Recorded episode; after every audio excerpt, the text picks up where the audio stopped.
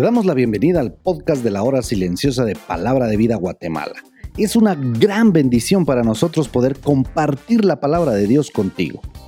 Te animamos a que puedas escudriñar el pasaje del día de hoy y descubras los desafíos que Dios tiene para ti.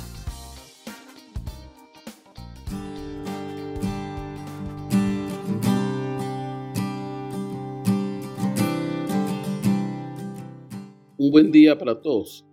Es una bendición llegar a la intimidad de tu casa con el comentario de la hora silenciosa de Palabra de Vida Guatemala. Mi nombre es Ronnie Ajín y hoy seguimos meditando en la epístola de Santiago capítulo 3 de los versículos 13 al versículo 18. Santiago ha estado hablando de diferentes temas en su tratado y en el capítulo 3 ha estado hablando de la lengua. Y como sabemos, esta puede y ha hecho mucho daño cuando no es controlada por el Señor. Los últimos versículos de este capítulo nos narran cómo con nuestra boca podemos parecernos a una fuente, y una fuente solo da el agua de un mismo sabor y no de diferentes sabores. Otro ejemplo es el del árbol de higos. Este no puede dar aceitunas. Cuando Santiago empieza en este párrafo hace una pregunta. ¿Quién es sabio o entendido entre vosotros? ¿Hay acaso alguien? Santiago hace esta pregunta y por supuesto que él da la respuesta.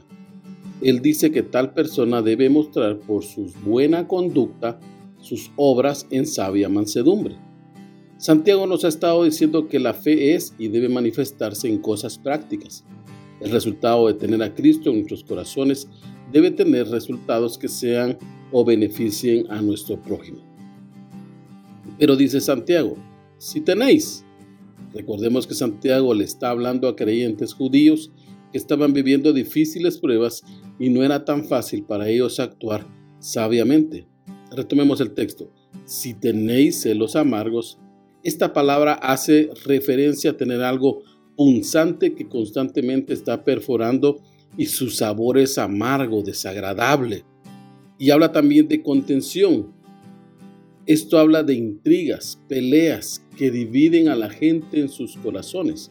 Santiago dice, no se sientan orgullosos por actuar sin sabiduría y a causa de eso crean que lo que dicen y hacen es verdad, sabiendo que muy dentro de ustedes que eso es una mentira.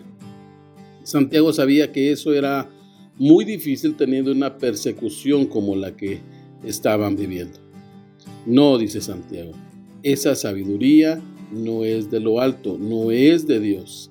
Esa sabiduría es terrenal, animal, diabólica. Esto me recuerda lo que dijo Jesús en Juan 10:10. El ladrón no viene sino para robar, matar y destruir. Santiago sigue insistiendo que las acciones de celos y peleas que seguramente afectaban a los hermanos por las diferentes situaciones que se daban producían Perturbación. Esto habla de destruir el orden de las cosas y seguramente de los hogares, de las familias, pues Dios es un Dios de orden. Tito 1.5, en su versión La Biblia de las Américas, dice que Pablo dejó a Tito para que pusiera orden en la iglesia.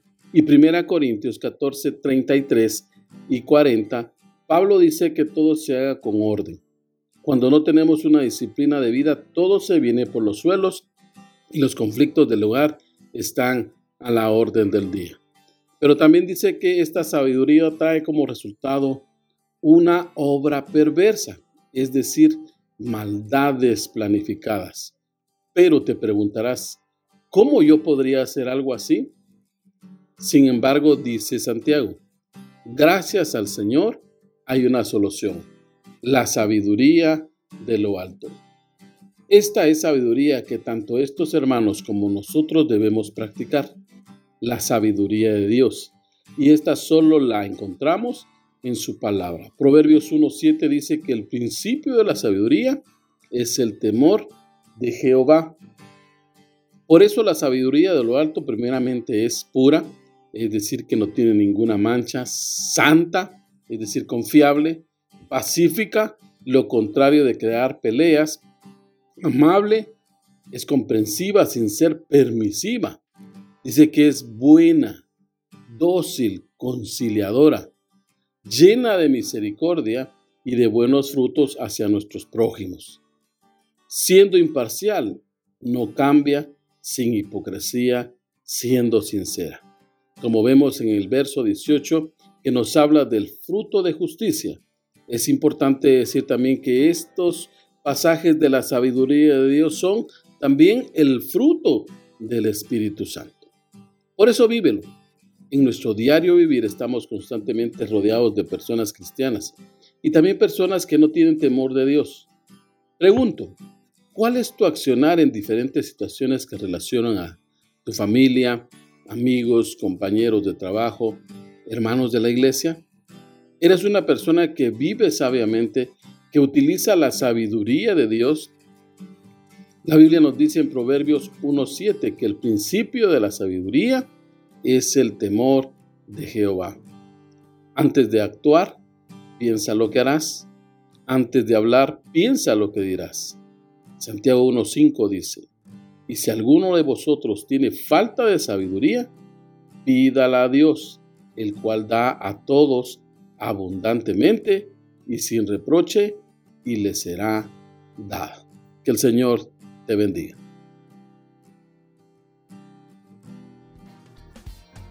Queremos animarte a que puedas compartir este podcast con tus amigos y así poder crecer juntos en el conocimiento de la palabra de Dios. Síguenos en nuestras redes sociales para más información.